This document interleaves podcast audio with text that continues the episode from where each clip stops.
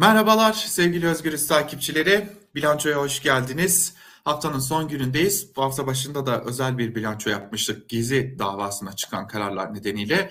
Yine haftanın son gününde alışılageldiği üzere bilanço programıyla ben ve sevgili genel yayın yönetmenimiz Can Dündar bir kez daha sizlerleyiz. Ee, sevgili Can Dündar size de hoş geldiniz diyelim tekrar. Hoş bulduk. Teşekkürler Altan. İyi yayınlar. Pazartesi bir yayın yapmıştık. O yayından bugüne gelene kadar yine gündemde konuşulası çok sayıda konu var. Ama pazartesi e, yayının neredeyse tamamını Gezi'ye ayırmıştık. E, bugün de Gezi ile devam e, başlayalım istiyorum. Şimdi malum Gezi davasına kararlar çıktı, tutuklamalar gerçekleştirildi. Fakat tepkiler önemli. Hem muhalefetten gelen tepkiler önemli, e, hem de e, Cumhurbaşkanı ve AKP Genel Başkanı Erdoğan'ın yani adeta Ergenekon ve Balyoz davaları sürecinde duyduğumuz sözleri tekrarlar nitelikteki e, davanın savcılığı konumundaki sözleri de önemli. Ama muhalefetle başlayalım diyorum.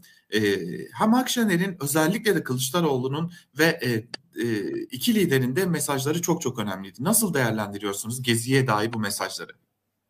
Altan istersen daha sıcak bir tepkiyle başlayayım ben. Almanya'dan bir haberle başlayayım.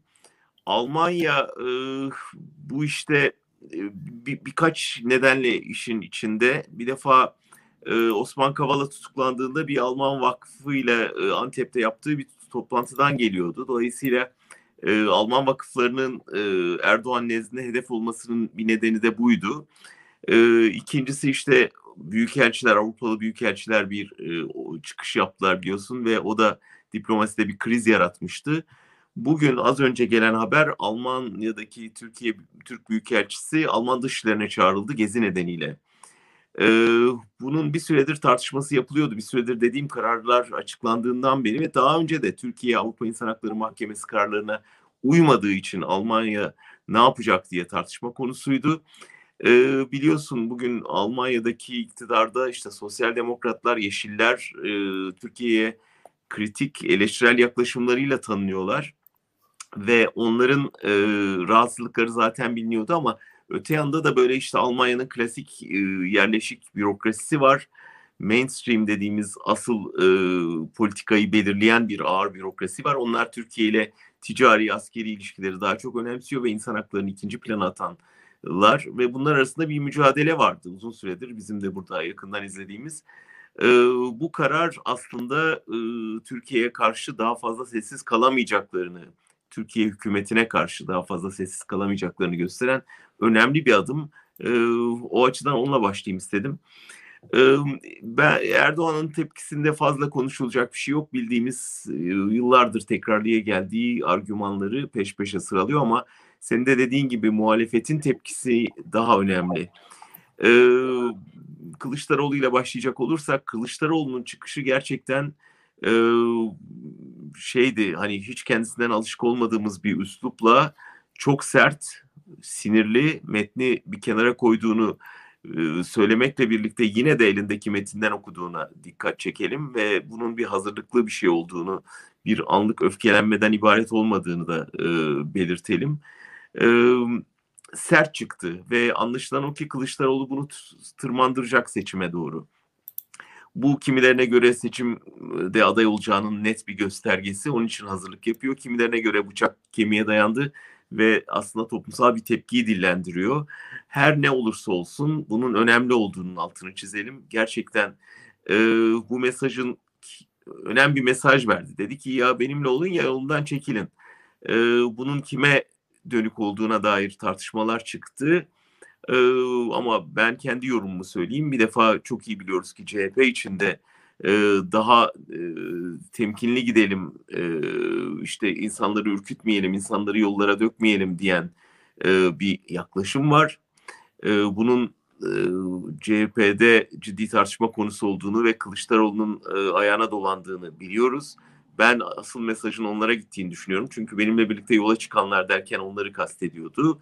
Ve bir de tabii altılı masada e, da bunun yapıldığını biliyoruz. Dolayısıyla bunun işte iktidara dönük bir e, hamle olduğunu söyleyenler bence biraz çarpıtıyor.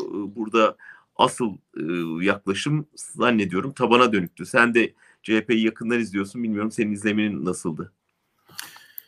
Aslında şunu söyleyelim bugün e, Fikret Bila'da köşesine taşımıştım. Mesajın e, aslı partinin kendi içine. E, bunu çok rahat bir şekilde görebiliyoruz. E, şimdi tabii buna dair bir kulisi de paylaşmıştık biz Ankara kulisinde. Şunu söylemekte fayda var. Cumhuriyet Halk Partisi Genel Başkanı Kemal Kılıçdaroğlu bir bedenin parçaları gibi koordinasyon halinde hareket etmeliyiz diye bir e, uyarıda da bulunuyor kurmaylarına, partililere hatta il, ilçe örgütlerine kadar da buna dikkat edilmesini istiyor. Neden bunu istiyor? Son dönemde CHP içerisinde acaba e, malum siz de bunu dile getirmiştiniz bir yorumunuzda da bahsetmiştiniz. Kılıçdaroğlu taraftarları İmamoğlu taraftarları gibi bir e, bölünme izlenimi uyanabilir mi diye de bir endişe vardı. E, tabii ki CHP lideri Kemal Kılıçdaroğlu biraz daha e, tabana ve biraz daha örgütlere hakim olduğu için bunun e, bu bölünmenin ya da bu görünümün önüne geçebildi. Ama e, Kılıçdaroğlu artık sözü sert bir şekilde söylemenin vaktinin geldiğini açık bir şekilde inanıyor. Ve bu inancını da açık bir şekilde hem kendi kurmaylarına hem aynı anda ilan etti. Yani bir parti evet. grup toplantısında ilan etti. Bu çok önemli bana kalırsa artık tartışmaları geride bırakıp bu sertlikte daha fazla sertlikte hatta muhalefet yapacaklarına dair de ciddi duyumlarımız var. Özellikle bayram sonrasında Cumhuriyet Halk Partisi'nin mitinglerinin yeniden başlayacağını biliyoruz. Milletin Sesi mitinglerinin yeniden başlayacağını biliyoruz. E, nitekim ilk adres Bursa olacak. E, görüyoruz ki bu noktada e, daha sert söylemlerin, daha sert eylemlerin olacağını e, söylemek mümkün ki CHP'li bir kurmayın bana kurduğu o size de aktarmıştım, kuliste de yer vermiştik. Önemli bir cümleydi. E, biz devlet adabı içerisinde muhalefet yapmak istedik fakat bildiğimiz manada ne devlet var ne de bildiğimiz manada devlet adamları var karşımızda. Buna göre muhalefet üreteceğiz demişti. Ama e, ben Akşener'in çıkışını da dikkat çekici buluyorum. Bilmem katılır mısınız? Yani bir slogan da e, geçmişten bugüne bir sloganı da kullanmaya başladı. Kahrolsun istibdat yaşasın hürriyet sloganını da kullanıyor. Gittiği yerlerde de bunu dillendiriliyor ve bu şekilde karşılanıyor. Biraz Akşener'i de değerlendirmenizi istesem sizden. Elbette o belki daha da önemliydi. Çünkü evet. ne de olsa e, CHP'nin Gezi'ye sahiplenmesi, Gezi'yi sahiplenmesinin e, yeni değil. E, belki daha kararlı bir şekilde sahiplenildiğini gördük ama e, sürpriz olan elbette e, Meral Akşener'in çıkışıydı. Çok iyi hazırlanmış bir metin, çok önemli bir çıkış.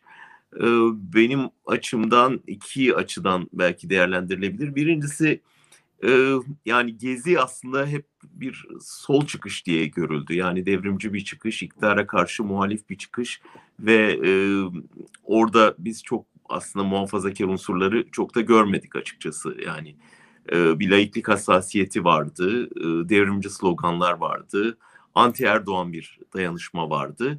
Ama e, hani e, yeryüzü sofralarındaki bir e, dinsel içerikli e, itirazı da içine eklemek elbette mümkün ama e, Akşener başka bir şey yaptı. Aslında bütün gezi direnişini muhafazakar bir tarih e, algısının örgüsünün içine oturttu. Ee, yani bu bugüne kadar ki e, istibdada karşı verilen mücadele e, şeyine e, oturttuğunuz zaman e, çerçevesine oturttuğunuz zaman Gezi bugüne kadar pek de bizim üzerine düşünmediğimiz başka bir e, yere e, taşınmış oldu. Bu hiç duymaya alışkın olmadığımız bir söylem e, açıkçası genelde biz merkez sağ partilerden ya da sağdaki partilerden bu tür e, halk hareketlerinde e, devletin yanında yanında konumlandıklarına tanık oluruz. E, burada devletten ziyade milletin yanında konumlanan bir e, yaklaşım gördük. Bu çok önemli çünkü e, merkez sağa oynayan bir liderin e, Gezi gibi e, Türkiye'de neredeyse işte bir terör eylemi olarak adlandırılmış bir e, büyük isyan hareketine e, sahip çıkması elbette hem altılı ittifak içinde, altılı masada hem de genel olarak e, gezi çevresinde sürpriz olarak nitelendi. Ama şöyle bir bunun arkasında daha da akıllıca bir strateji de var. Yani gerçekten milyonların katıldığı bir eylemi sahiplenmiş oldu ve bir politik parti için elbette bu destek önemli. Yani bir anda orada yapacağı bir bir başka yorumla e, bütün o milyonları e, kendi karşısına alabilirdi. Oysa o da biliyor, Akşener de biliyor, Erdoğan da çok iyi biliyor ki Gezi bir örgüt işi değil, Gezi'nin bir önder kadrosu yok.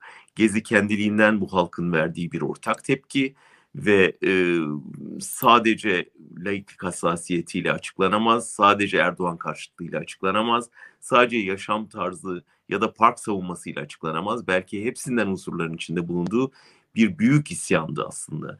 E, o yüzden şimdi e, Erdoğan'ın işte bir koro olarak gördüğü o koroya Akşener'in de katılmasıyla aslında Gezi Türkiye'nin neredeyse tamamını kucaklamaya yakın bir harekete dönüşmüş oldu. O açıdan hakikaten tarihi bir çıkış olduğunu söylüyorum ben de.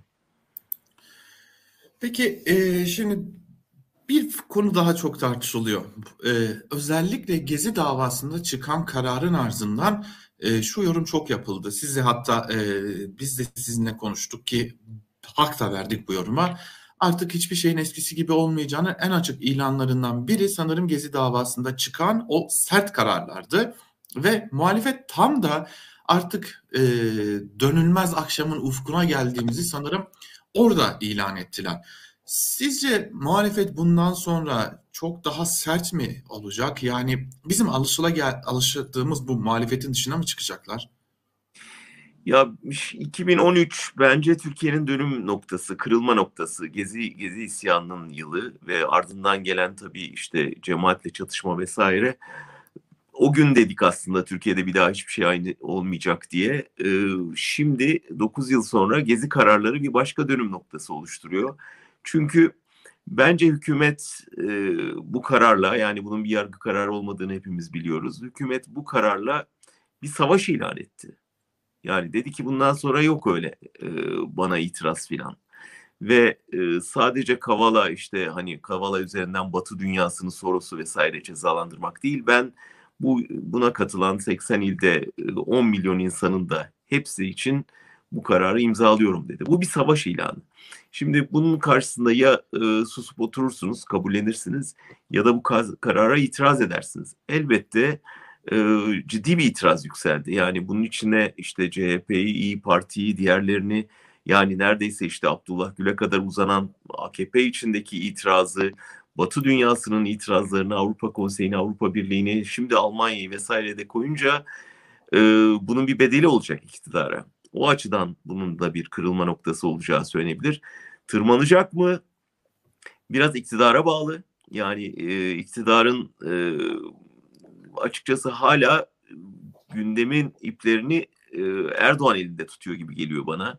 Hem yaptığı söylemlerle hem verdiği yargı üzerinden verdiği kararlarla bir şekilde muhalefeti belirler noktaya geldi. Yani sert bir çıkış yapıyor, muhalefet de sertleşiyor. Zannediyorum burada önemli olan iktidara göre pozisyon almak değil, gündemi belirliyor olmak. Yani ön almak bir dönem oluyordu. Kılıçdaroğlu özellikle yaptığı çıkışlarla bunu yapıyordu ama yani şunun olmaması lazım. Elektriğe zam geldi Kılıçdaroğlu buna tepki gösterdi. Çok iyi bir tepki gösterdi ve sonuç alıyor bence. O karanlıktaki aileleri ziyaret bence gerçekten iyi bir fikir ve halkın nabzını tutmak açısından da önemli bir gösterge. Ama hala iktidara göre pozisyon alan bir muhalefet görüntüsü var. Bir türlü şey olmuyor yani bizim gündem belirlediğimiz bir şey bu işte diyemiyor muhalefet. Bu olana kadar e, iktidar sertleştikçe muhalefet de sertleşecek. Tem, eğer iktidar düşürürse muhalefet buna devam etmeyebilir. O yüzden önümüzdeki süreci öngörmek son derece zor çünkü birçok değişken rol oynayacak burada. Hazır muhalefeti konuşuyorken kısaca da olsa değinmek gerekecek sanırım. Deva Partisi de bir karar açıkladı. Şimdi Gelecek Partisi'nin bu yönlü bir uzun zamandır bu yönlü bir kararın olduğunu biliyorduk zaten. Ki Gelecek Partili Ayhan Sefer üstünde görüştüğümüzde bize açıklamalar yaptığında da söylemişti kendisi de. Biz kendi logomuzla gireceğiz. Bunun belli başlı gerekçeleri var diye de açıklamıştı. Bunlardan biri de hazine yardımının kendileri için önemli olduğunu da belirtmişti. Şimdi Deva Partisi de bu kararını açıkladı. Ali Babacan açıkladı. Ama zamanlama tartışılıyor. Çünkü tam da muhalefet liderlerinin sert mesajlar vermeye başladığı, e, tepkilerini gösterdiği bir dönemde Ali Babacan Deva Partisi Genel Başkanı çıktı ve dedi ki biz logomuzla giriyoruz seçime. Tabii kendileri açısından yine bunun açıklanabilir tarafları olmakla birlikte hem o zamanlamayı hem de altta yatan sebebi e, malum çünkü Kılıçdaroğlu'nun giderek adaylığa yaklaştığı da konuşuluyor. Siz nasıl değerlendiriyorsunuz? Hata yaptılar. Büyük hata yaptılar bence. Stratejik bir hata yaptılar. Öyle taktik falan değil. Ee, yani o günden beri dikkat et ben de izlemeye çalışıyorum. Neredeyse e, bütün deva sözcülerinin ekranda yaptığı açıklamaları izledim. Hepsi şöyle başlıyor. Ya yok yok altılı masayla ilgili bir sorun yok ya da bu ittifakın dağılması gibi bir durum yok. Şimdi bunu dediğinize göre demek ki bir, bir hata yapmışsınız. Yani önemli bir hata yapmışsınız. Bütün kamuoyundaki algı şu oldu çünkü masayı dağıldı. Ee, ve hani Babacan kendi yoluna gitti. Bunu iktidar da böyle gördü. Yani işte bak dağılıyorlar diye iktidar medyası da böyle gördü. Ama e, muhalif kesim de böyle gördü ve birçokları ya zaten demedik mi bunlara güvenilmez diye. İşte bunlar Erdoğan'ın eski adamları zaten. İşte bunlarla yola çıkmak hataydı gibi bir şeyi tetiklemiş oldular. Niyeti ne olursa olsun. Sonradan bunu izah etmeye çalışıyorsan uzun uzun demek ki bir hata yaptın.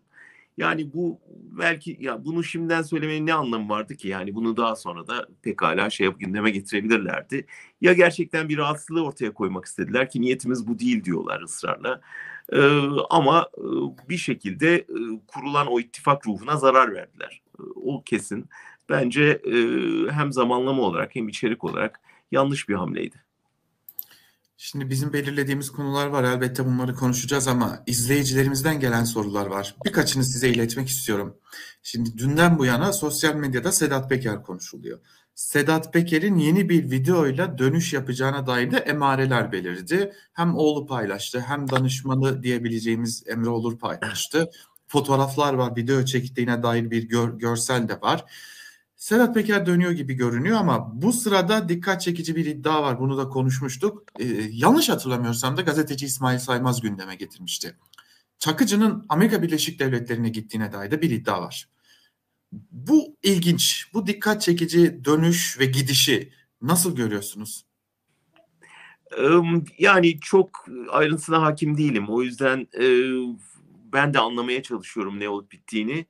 E, fakat biraz daha uluslararası konjonktürde aramak lazım bunun nedenini diye düşünüyorum. Erdoğan'ın Suudi Arabistan gezisi önemli. E, yeni ittifaklar kuruyor kendisine.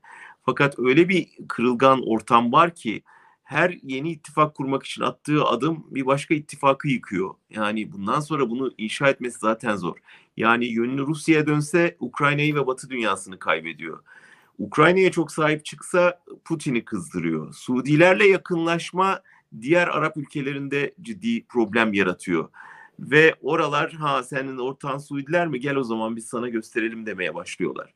Aynı şey Amerika ile ilişkilerde geçerli. Aynı şey mafya ile ilişkilerde geçerli. Yani e, birçok mafya grubu var ve birinden yana ağırlık koyduğunuzda öbürünü küstürmüş oluyorsunuz ya da birini karşınıza aldığında e, bir başkası e, onun yerini doldurmaya çalışıyor. O yüzden bir süre bence bu bunlara tanık olacağız. Yani şu anda Erdoğan açısından müthiş kaygan bir zemin var. E, o yüzden yaptığı her hamleyle bir başka şeyi yıkıyor. E, daha önce inşa ettiği bir başka ittifak zeminini yıkıyor. Bu Çakıcı Peker çakışmasında da böyle e, Doğu Batı, Rusya, Ukrayna, Katar, Suudi Arabistan bütün bu ilişkilerde sık sık karşımıza çıkacak bir şey bu. O yüzden bana sürpriz olmaz eğer e, yeniden Peker sahnelere dönerse. Peki şimdi bir soruyu daha aktarmak istiyorum. Muhalefete döneceğiz ama izleyicilerimizden birinin sorusu. Ben bir HDP seçmeniyim diyor izleyicimiz ve e, ortak aday olursa Cumhuriyet Halk Partisi'ne oy vereceğim. Ama bir aması var.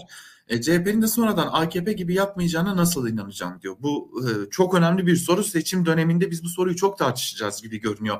HDP seçmeninin ortak adaya oy vermesi konusunu.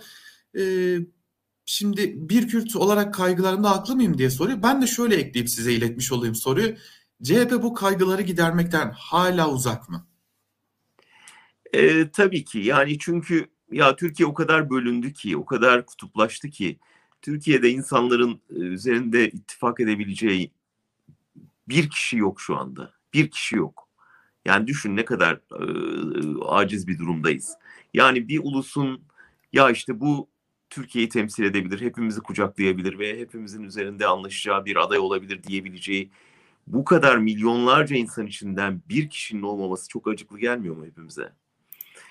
Ee, ne yazık ki o kadar bölünmüş durumdayız. Biraz belki yani 20 yıl önce daha ortak paydaları vardı bu toplumun. Ortak e, insanlar üzerinde uzlaşabiliyordu.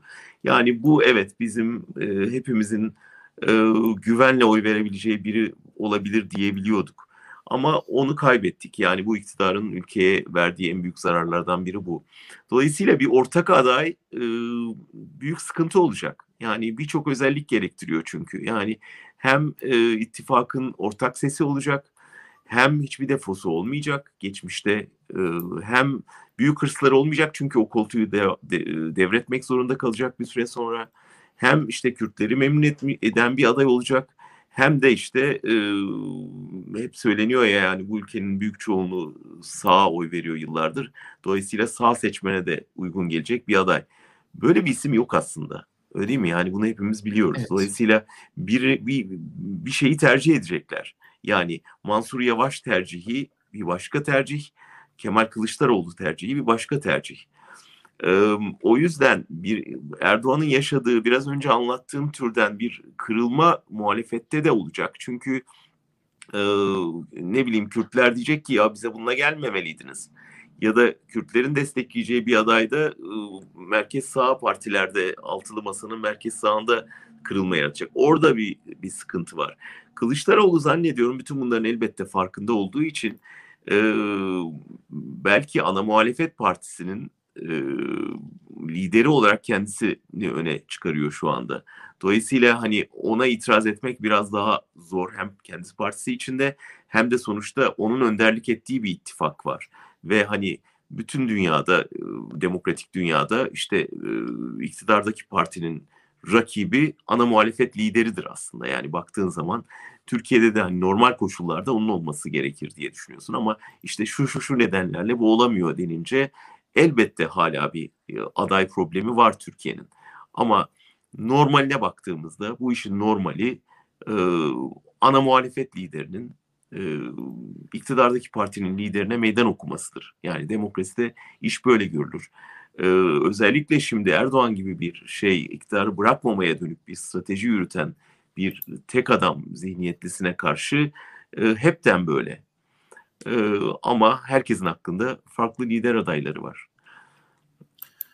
Gelelim bir diğer... Osman Kavala e, çok iyi bir lider adayı, Cumhurbaşkanı olurdu bence. Değil mi? Yani ben doğrusu e, aday olsa Osman Kavala'ya oy verirdim. Osman Kavala çünkü birçok açıdan e, Türkiye'nin özlediği ne varsa e, birçoğunu temsil eden yani e, muhafazakar kesimin daha önceki duyarlılıklarında demokrat tavır almış, e, anayasa oylamasında protesto oyu vermiş, e, her ihtiyacı olanın yardımına koşmuş, Batı dünyasıyla dünyayla iyi ilişkiler kurmuş ve e, insan hakları konusunda, sivil toplumun inşası konusunda müthiş bu topluma katkı yapmış çok önemli bir insan.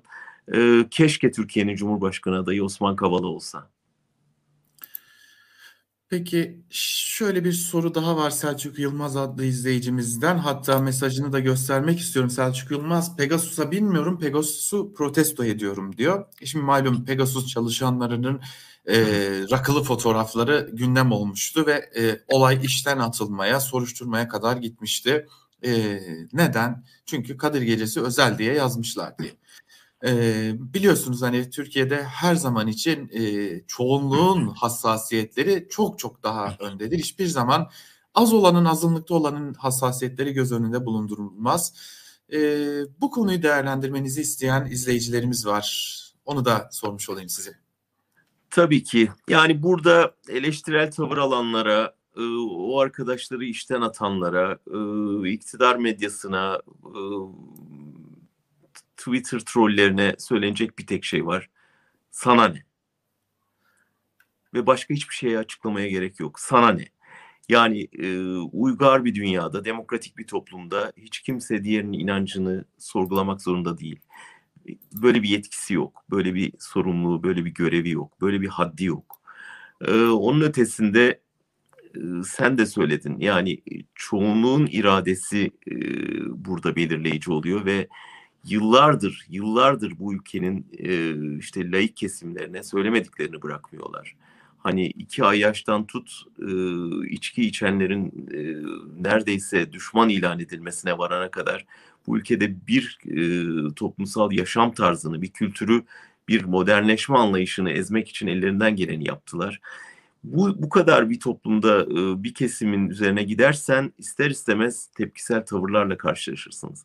Yani elbette inananlara saygı hepimiz için kutsal ama e, eğer sen Ramazan'da e, sigara içti diye birilerini dövmeye başlarsan o insanların da tepkisi işte böyle e, çıkıyor ortaya. Eğer sen benim kutsal bildiğime saldırırsan ben de senin kutsal bildiğinle ilgili tekrar düşünürüm demeye başlıyor insan. O yüzden toplumsal sözleşmeler önemlidir. O yüzden büyük uzlaşmalara ihtiyacı var bu toplumun büyük barışmalara, kucaklaşmalara ihtiyacı var. Bak sen bana benim inancıma dokunma, ben seninkine dokunmayayım demeye ihtiyacı var. Kaldı ki işin bir de iki yüzlülük yanı var. Bu kadar hassastın da niye işte ben her cuma çekiyorum bir ayet, ayet sallıyorum makara makara diyen adamı büyükelçi yaptın diye sorarlar adama. O kadar hassastın da niye orada o hassasiyeti göstermedin de şimdi bu çocuklardan intikam alıyorsun diye sorarlar. Ve büyük sermayeye de sen e, bugün kendi çalışanının hakkını savunmayacaksan, kendi toplumsal düzenine sahip çıkmayacaksan, kendi e, laik toplum anlayışına sahip çıkmayacaksan ne zaman çıkacaksın ve daha ne kadar bu iktidarın gözüne girmek için taviz vermeye devam edeceksin diye sorarlar. O yüzden ben özetle tekrar başa döneyim. Verilecek tek cevap var. Sana ne? Şimdi sorularla devam etmek istiyorum eğer müsaadeniz varsa. Tabii ki. Ee, iki soru var. Bu da yine siyasete ilişkin. İlki Özlem Örnek adlı bir takipçimizin sorusu. Zafer Partisi ve Ümit Özdağ için ne düşünüyorsunuz diye sormuş. Çünkü son dönemde çok sık duymaya başladığımız, çok sık tartışmaya başladığımız bir parti ve bir isim Ümit Özdağ. Ee, toplumda çok net olarak destek verenler var, çok net olarak karşısında duranlar var. Siz ne düşünüyorsunuz bu konuda? Ben doğrusu tehlikeli buluyorum. E, çünkü burada bir kışkırtma var ve toplumun çok hassas olduğu bir noktadan girdi. Aslında Ümit Özdağ e, akıllı bir siyasetçi. E, bir akademik geçmişi var aileden gelen aslında büyük bir mazi var. Yani bir gün hakikaten e, Ümit Özdağ'ın e, babasının yaşadıklarına bakarsanız aslında e, ailenin de nasıl bir geçmişten geldiğini ve e, ciddi acılar çekerek gelen bir aile. E, dolayısıyla e, toplumdaki hassasiyeti gördü ve onu onun üzerine bir siyaset inşa etti. Fakat bu son derece hassas bir şey çünkü e, toplum Ankara'da Elmadağ'da, Ankara'da Altındağ'da gördük örneğini. E, pimi çektiğiniz anda patlamaya hazır noktada. Yani iktidar berbat bir mülteci politikası izledi ve toplumu alarme etti ve toplum da başına gelen her ne varsa hani toplumun bir kısmı e, zamlardan işsizliğe, kapanan dükkanından yardımının kesilmesine, e, ortalığın, sokakların kirlenmesinden kızlara sataşılmasına kadar her şeyin sorumlusu olarak iktidarı değil bu gelen e, talihsiz göçmenleri görmeye başladı. Ve tepki giderek içten içe kaynıyor fakat iktidar kendi politikası olduğu için bunu kaşımadı. Muhalefet de insani bir konu olduğu için üzerine gitmedi. Ve burada çok belliydi ki bunu sahiplenenin toplumsal bir karşılığı olacak ve oradan oy devşirebilecek. Ve parti bunu gördü ve Zafer Partisi bunun üstüne gitti. Dolayısıyla bir popülerite elde etti ve tabii ki dikkatler üzerine çekildi. Ama bu son derece tehlikeli bir şey. Batı'da örnekleri var. Bununla çok oy alabilirsiniz, yükselebilirsiniz. En son Fransa'da Le Pen bu politikayla neredeyse iktidar oluyordu. Yani bunun yolu çok açık. Ama bu çok tehlikeli. Bu çok tehlikeli. Dolayısıyla bizim e, acilen seferber olmamız lazım. Fakat bunun da seferberliğin çaresi e, sen yanlış düşünüyorsun, senin partili kapatayım değil. Gerçekten Türkiye'nin insancıl, kalıcı, Türkiye halkını da ikna edecek bir mülteci politikasına ihtiyacı var. Ancak böyle mücadele edilir bununla. Başka e, yapılabilecek bir şey yok şu anda. Ve bir sorumuz daha var onu da sormak istiyorum. Sol ittifak belki tam da Ümit Özdağ'dan konuşurken, e, Zafer Partisi'nden konuşurken e, Türkiye'nin ihtiyacı olan ya da ihtiyacı olduğu düşünülen tartışılan bir konu. Solda ittifak e, görüşmeler de devam ediyor. Üçüncü ittifak e, adlandırması da var. Hem öngörünüz nedir bu konuda hem de beklenti nasıl olmalı? Yani izlemeye çalışıyorum, önemsiyorum e, ve aslında Türkiye'nin çok büyük bir ihtiyacı olduğunu e, düşünüyorum. E, fakat bir türlü bir türlü e, solda e, aramızdaki diyeceğim anlaşmazlıkları, uzlaşmazlıkları çözemiyoruz. Dolayısıyla güçlü bir ses veremiyoruz. Biz diye konuşuyorum çünkü kendimi de o e, akımdan görüyorum ve sadece Türkiye'de değil ne yazık ki bütün Avrupa'da solun benzer bir kadere itildiğini görüyorum. Yani en son Fransız seçimlerinde gördük. Gerçekten o bölünme olmasaydı belki Macron'a karşı bir sol aday ikinci turda yarışacaktı ve belki gerçekten bir şansı olabilecekti.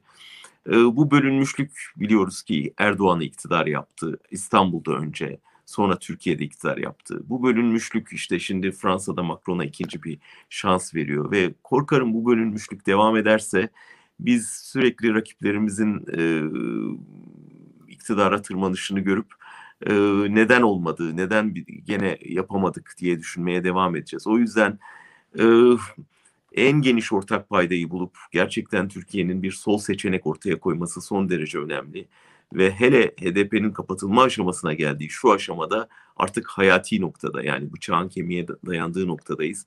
O yüzden bu aşamada e, biliyorum aradaki e, uzlaşmazlık konularını, anlaşmazlık noktalarını ama bunların üstesinden gelmek için çok daha yakın bir çalışma mesai içinde olması lazım ve mutlaka mutlaka bir e, alternatif oluşturması lazım Türkiye için solun. Şimdi bir izleyicimiz de e, üzüntülerini iletmiş. Onun sorusunu da e, paylaşmış olmak istiyorum. E, bir izleyicimiz diyor ki Cevheri Güven'in önemli haberleri oluyor e, YouTube e, sayfasında önemli bilgiler paylaşıyor ama bir türlü e, yeteri kadar tartışılmıyor. Ne muhalefette ne de kamuoyunda yeteri kadar bu konular tartışılmıyor. Sizce neden diye soruyor. Bir de sizin o haberlere bakış açınızı soruyor. Ben dikkatle izliyorum. Çok önemli bilgiler de veriyor. Ee, yani küçük bir kişisel detay da vereyim. Ben e, Silivri'ye girdiğimde e, beni karşılayan ses e, Cevheri Güven'in sesiydi. E, yan yana hücrelerdeydik. Daha e, nereye geldiğimizi bile fark etmeden e, o sesin hoş geldiniz demesiyle e, kendime geldim. E, hiç orada karşılaşamadık çünkü yasaktı ama e, mesajlaştık e, o dönem. E, ve işte bir şekilde hayat bizi Silivri'den Almanya'ya taşıdı. E, izliyorum ve son derece ilginç bilgiler verdiğinde görüyorum. Neden ciddiye alınmadığı bilmiyorum. Ciddiye alınıp alınmadığını tahlil etmek bana düşmez çünkü gerçekten milyonlarca insan tarafından izlendiğini görüyoruz aslında. E, siyasi sonuç yaratması zaten e, zor yani çünkü e, hani YouTube ne kadar izleniyor olsa da e, Türkiye'de büyük kitlelerin e, bir şekilde yakından takip ettiği bir mecra değil. Daha çok genç e, seçmenin belki ilgisini çeken bir, bir mecra hala. Bir buna bakmak lazım. Bir de tabii hala Türkiye'de e, bu eski hesaplaşmanın yapılmadığını düşünüyorum. Hala yapılmadığını. Yani bu e, cemaatle ilgili ön yargılar, yargılar, e, suçlamalar e, hala devam ediyor. Dolayısıyla hani o cenahtan gelen her bilgi yeniden yeniden e, insanlara eskiyi hatırlatıyor haklı olarak. E, dolayısıyla belki e, cemaat kaynaklarının e, bunu öncelikle halletmesi, ondan sonra daha inandırıcı olması mümkün olabilir. Ama elbette verilen bilgiler son derece önemli ve Türkiye basınında görmediğimiz, göremediğimiz birçok bilgi var. E, fakat bizim açımızdan da geçerli Altan. Şöyle bir sıkıntı var. Yani verilen bilgiler e, medya ortamı o kadar dağıldı ki doğrulatma şansın yok. Dolayısıyla bir noktada e, işte doğrulanmamış haber niteliği de kalıyor. Ve öyle kaldığı zaman da ister istemez soru işaretlerini birlikte getiriyor. Yani e, büyük araştırma ekipleri kurma şansımız yok. Bunları hükümet tarafından doğrulatma ya da yalanlatma şansımız yok. Bir takım duyumlara dayalı haberler veriyoruz ve o noktadan itibaren de ne yazık ki işte e, inandırıcılığı senin inandırıcılığın kadar oluyor. Fakat sana inanmayan verdiğin bilgiye de inanmıyor. Bunu Cevheri için söylemiyorum ama genel olarak herkes kendi duymak istediğini duyuyor. Fakat ortaya bir belge, bilgi, inandırıcı kanıtlar ve taraflardan doğrulatılmış ya da yalanlanmış ek bilgiler ekleyemediğin zaman ister istemez sana inananlar inanmaya devam ediyor. Sana inanmayanlar da zaten bakmıyorlar. Evet ne yazık ki bu en büyük sorunlardan biri çünkü e, bir haberi doğrulatmak için ya da bir haberle ilgili e, bir şeye, bir belgeye, bir somut delile ki ulaştığımız somut delillere ilişkin bir görüş almak için bile e, çok uzun süre çabalar harcadığımızda kapı duvarla karşılaşıyoruz. Bu da bir gerçeklik. Şimdi yavaş yavaş toparlayacağız ama toparlamadan önce şimdi 1 Mayıs geliyor. 1 Mayıs'ın ardından 6 Mayıs geliyor. Ama bu 1 Mayıs'la 6 Mayıs arasında sıkıştırıl yani sıkıştırılmış demeyeyim de bu tam da bugünlere özel sizin haberleriniz de var. Sizden haberler de var. Bir, evet benim için var. çok yoğun bir hafta başlıyor aslında. Kısaca ondan bahsederek bitireyim. Altan evet 1 Mayıs elbette e, önemli ve özellikle Avrupa'da Almanya'da çok e, çok geniş e, katılımla kutlanan bir gün 1 Mayıs. E, fakat hemen arkasından aslında 3 Mayıs var. 3 Mayıs Dünya Basın Özgürlüğü Günü. Çok uzun zamandır hazırlandığım bir belgeseli nihayet bitirdik. Onun ilk kez haberini buradan vermiş olayım. 3 Mayıs'ta dünya premieri olacak. Berlin'de bir sinema salonunda ilk kez seyircilere göstereceğiz ama aynı gün YouTube'dan yayınlanacağı olacak. Deutsche Welle ile birlikte yaptık ve 6 dilde birden yayınlanacak. Seyircilerim beni biraz Türkiye'de yaptığım belgesellerle tanırlar. E, bu Almanya sürgünü e, bir şekilde benim için elbette bir krizdi ama kendimce bir fırsata çevirmeye çalıştım. Ve biraz belgeselciliğimi uluslararası düzeye çıkarmaya denedim. Ee, tabii Türkiye'de yaptığın şeyin burada bir karşılık bulup bulunmayacağını başta bilmiyorsun. Onlar da senin ne yaptığını çok bilmiyorlar ama e, ilk kez gerçekten e, batılı standartlarda bir Alman televizyon ekibiyle çalışarak kendi yönettiğim bir belgeseli hem de kendi e, seslendirdiğim bir belgeseli bir Avrupa kanalında hem de altı dilde birden yayınlamak gibi bir şansa kavuşacağım ve o gece e, duyuracağız gene e, sosyal medyadan hangi kanallardan YouTube'dan hangi dillerde nasıl izleyebileceklerini seyircilerimizin ama e, Dünya Basın Özgürlüğü gününde bu dünyada özgürlük mücadelesi veren insanların hikayesini hazırladık. Onun belgeselini göstereceğiz o gece. E, hemen ertesi gün Berlin'de bir eylemimiz var. 4 Mayıs'ta aslında 3 Mayıs için planladığımız bir şey. E, gezi kararlarını protesto için Alman basının ciddi e, ilgisini çekeceğini düşündüğüm önemli bir protesto eylemi yapacağız. E, onu da şimdi de, detaylarını vermeyeyim ama e, onun da e, ciddi bir yankısı, yansımaları olacağını tahmin ediyorum. E, onun hazırlığı içindeyiz. Hemen iki gün sonra da 6 Mayıs'ta Deniz Gezmiş, Hüseyin İnan ve Yusuf Aslan'ın idamlarının 50. yıl dönümünde anacağız. Gorki Tiyatrosu'nda bir etkinliğimiz var. Ee, bu vesileyle söyleyeyim şu anda bir iki saat önce elime geçti. Ee, yeni kitabımız Dağcılar çıktı. Dağcılar'da biraz işte 68 kuşağını ve e, Deniz Gezmiş ve arkadaşların hikayesini anlattık. Keşke Türkiye'de şu anda raflarda olabilseydi çok isterdim. Atilla Keskin'le yaptığımız uzun bir söyleşiye dayanıyor kitap ve ODTÜ'de devrim e, stadyumundan başlayıp Dolmabahçe'de 6. filo eylemlerine El Fetih'ten e, Diyarbakır cezaevine e, Malatya dağlarından e, Mamak e, cezaevine kadar uzanan inanılmaz bir öykü. E, dolayısıyla onun sohbeti olacak.